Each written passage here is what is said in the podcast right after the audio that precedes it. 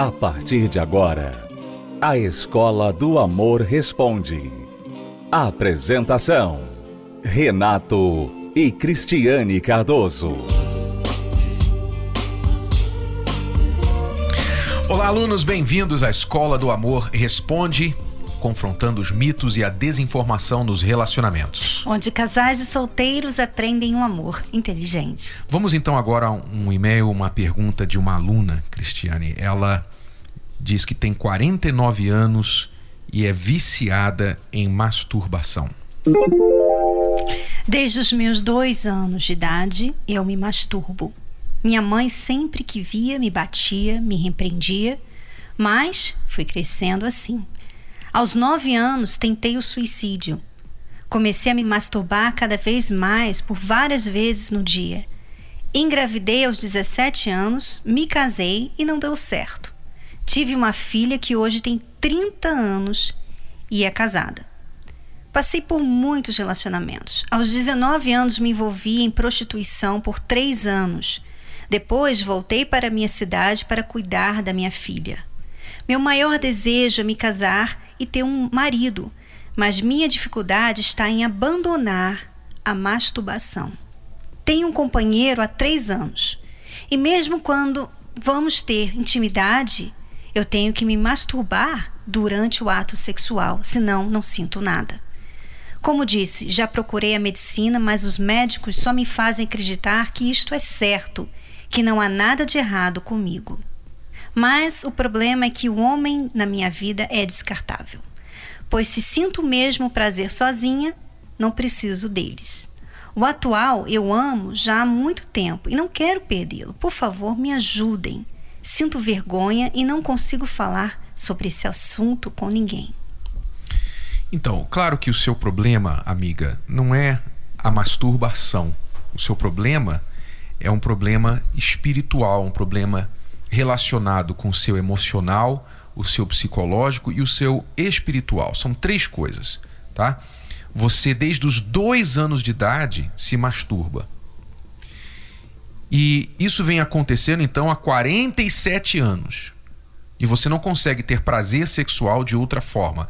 Não é de surpreender, porque se você toda a sua vida, até antes de você ter consciência, você já se masturbava, como que o seu corpo vai reagir ao sexo convencional com um homem se você acostumou o seu corpo a reagir às suas mãos?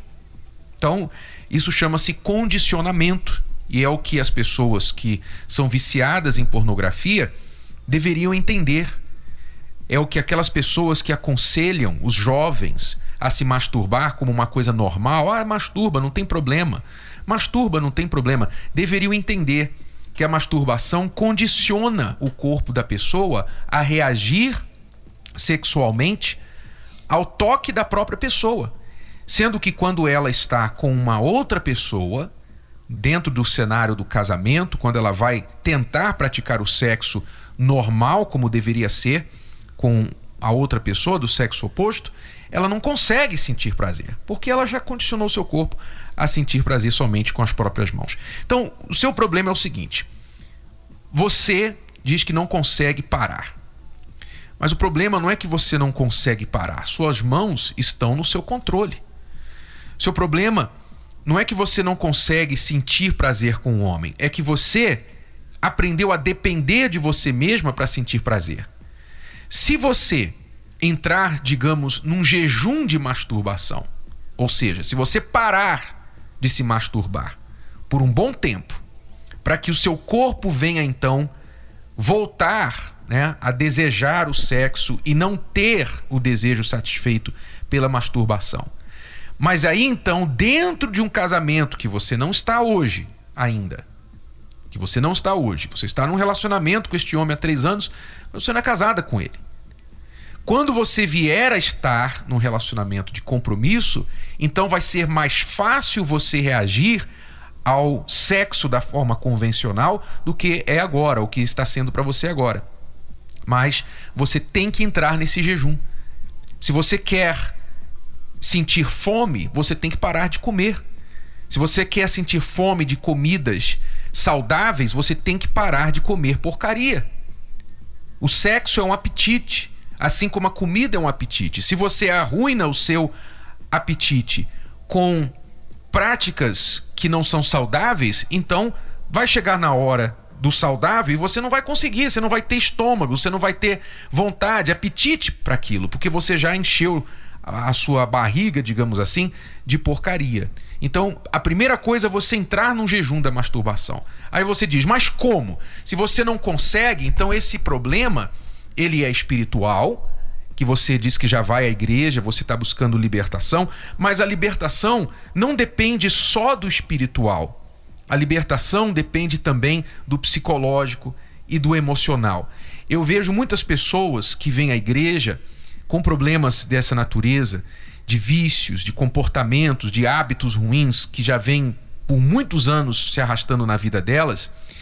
E elas recebem oração, elas creem em Deus, pedem ajuda a Deus, mas elas não mudam, elas não se libertam. Sabe por quê? Porque na cabeça delas, elas não mudaram o pensamento. Elas não mudaram a sua maneira de pensar. Elas têm que se libertar também dos pensamentos ruins. Por exemplo, um pensamento ruim que está entranhado na sua mente é o pensamento que você só consegue sentir prazer sexual se masturbando. Você tem que se libertar disso. Enquanto você achar que isso é um fato para você, você então vai agir de forma a confirmar essa crença, esse pensamento que você tem. Então, primeiro você tem que se libertar dos seus pensamentos errados e dessas emoções erradas que você também já se acostumou a sentir por essa prática. É, um outro pensamento errado que você tem, amiga, é que o homem é descartável. Esse é um pensamento errado. Você com certeza, por tantos anos você fazendo isso e passar por tantas coisas, né? Porque você já passou pela prostituição, você engravidou, solteira, né? Os relacionamentos fracassados que você já passou. Então, você deve ter muitos pensamentos errados sobre você, sobre a sua pessoa. Então, não é nem só em questão do sexo, é sobre você. E quando a pessoa pensa mal dela mesma, quando ela tem uma opinião negativa dela mesma, uhum. ela tem a tendência de fazer o que é errado mesmo. Ah, eu não presto mesmo. Eu, ah, sabe de uma coisa? Eu nasci para isso. Eu, eu não nasci para ser feliz. Eu não nasci para ser uma pessoa normal. Então a pessoa ela entra num ritmo de autodestruição. Ela quer se destruir porque ela tem um pensamento, ela a ideia dela sobre ela mesma é ruim. É a história que ela se conta. Você uhum. vê que ela ao escrever para nós, ela fez questão de citar lá que desde os dois anos de idade ela já tem esse problema. Aos nove anos e tal. Quer dizer, o histórico dela é realmente um histórico pesado, sofrimento. Não tem dúvida. Mas se você apenas mantiver na sua mente essa história trágica, dramática da sua vida, então você, sem querer, vai se fazer de vítima. E você vai dizer, em outras palavras, para si mesmo: não há nada que eu possa fazer porque olha só o meu passado. Não há nada que eu possa fazer porque eu já tenho sido assim há 40 e tantos anos. Em outras palavras, minha vida não vai mudar. Não há esperança para mim. Você precisa mudar a sua história, a história que você conta a seu próprio respeito. Como que você faz isso?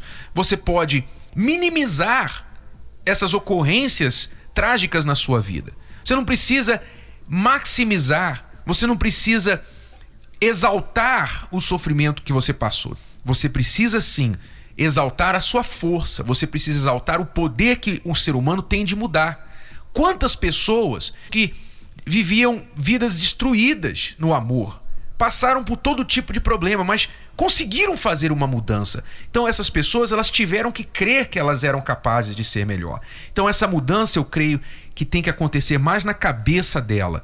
O tamanho do problema dela não é o problema. O problema está na maneira que ela está pensando a respeito do problema dela. Então, quando você estiver fazendo a sua corrente de libertação, amiga, se você também usar a sua fé nesse sentido, né?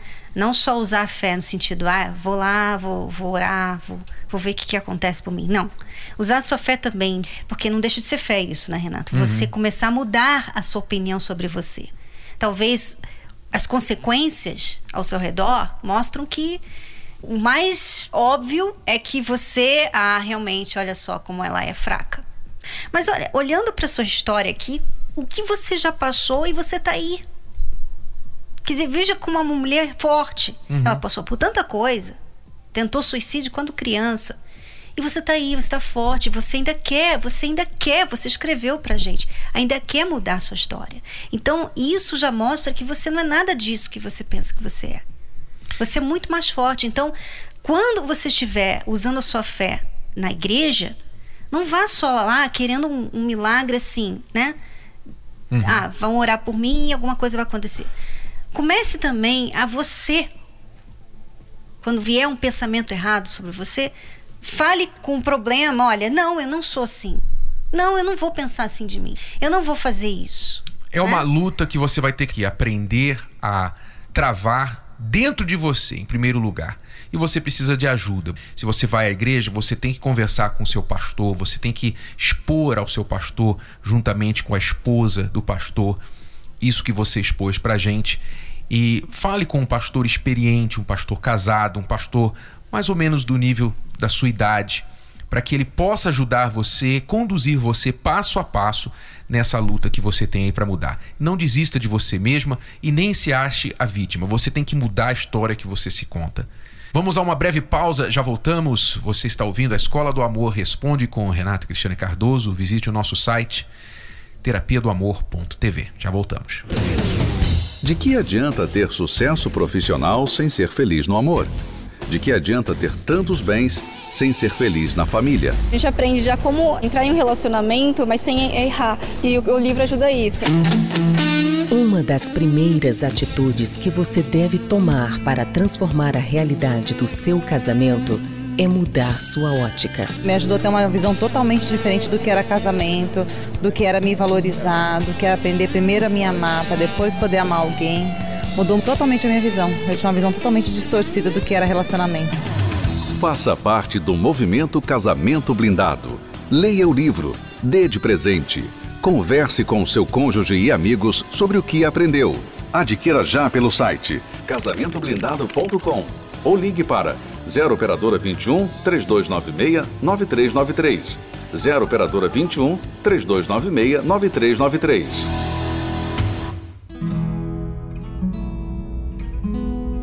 Dois mil e vinte e dois está acabando. E mais uma vez a história se repete. Ano após ano, relacionamentos que começam felizes, intensos, mas quando menos se espera, o fim o fim de um sonho, o fim de planos, o fim da esperança. Mais uma vez, você se vê só. A dor de ver o tempo passando e você ficando para trás. No peito, uma dor. Na mente, só restam perguntas: por que acabou? Por que não consigo ser feliz? Por que todos conseguem, menos eu? É o momento de parar de se lamentar e fazer diferente. Terapia do Amor. A oportunidade para recomeçar. Palestra especial nesta quinta, às 20 horas, no Templo de Salomão. Avenida Celso Garcia, 605, Brás. Para mais informações, ligue 11 3573 3535. Você está ouvindo a Escola do Amor Responde, com Renato e Cristiane Cardoso. Muito bem, vamos então ler aqui mais um e-mail, Cristiane. Ela é solteira aos 47 anos e mora com o pai, que é viúvo.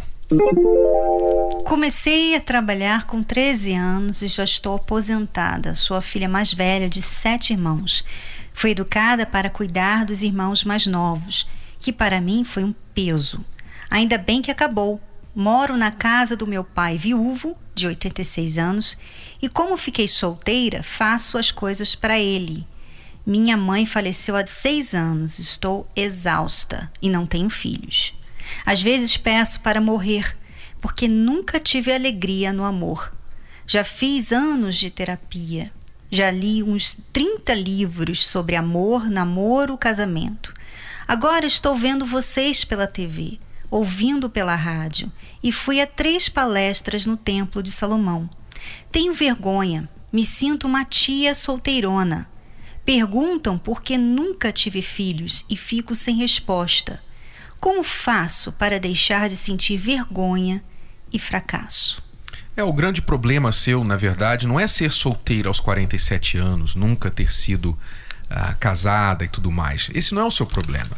O seu problema é exatamente a maneira que você se vê. Você se sente fracassada, você se sente envergonhada por não ter conseguido alcançar um casamento. E isso não é necessariamente uma razão para fracasso. Se você permite acontecer com você, você acaba se fechando, você acaba se desgostando. Então você faz de você uma pessoa indesejável, uma pessoa feia, que você não é, com certeza. Aliás, há muitas coisas positivas a seu próprio favor aqui, porque você fala que você é a irmã mais velha de sete irmãos, cuidou de todos eles, está cuidando do seu pai, que é viúvo de 86 anos. Você tem muitas coisas bonitas a seu respeito, mas você precisa descobrir a sua beleza. Acho que a sua beleza está encoberta pelas dificuldades que você passou na vida. Já que você veio no Templo de Salomão, eu gostaria que você viesse falar com a gente pessoalmente, que nós vamos atender você. Nós vamos sentar com você e vamos ajudar você a mudar essa percepção que você tem de você mesma, tá bom, amiga? Quando você vier no Templo de Salomão, procure marcar um, um horário, um dia para a gente sentar e conversar com você, que eu tenho certeza que você vai superar isso, tá bom? Após um relacionamento de dois anos e cinco meses, eu sofri muito, né? Até mesmo dentro desse relacionamento, a gente veio até a terapia do amor, mas era algo que a gente não praticava todos os dias, a gente não vinha, não dava a nossa vida. E a partir do momento que eu separei, a gente terminou na verdade esse relacionamento, eu via que era a única alternativa era só a terapia do amor mesmo, para me curar e para me aprender não errar mais na, na minha vida amorosa, onde eu sofri muito, muito mesmo. Eu era muito desprezado e eu sempre procurava correr atrás das pessoas querendo algo para elas me, me dar, entendeu?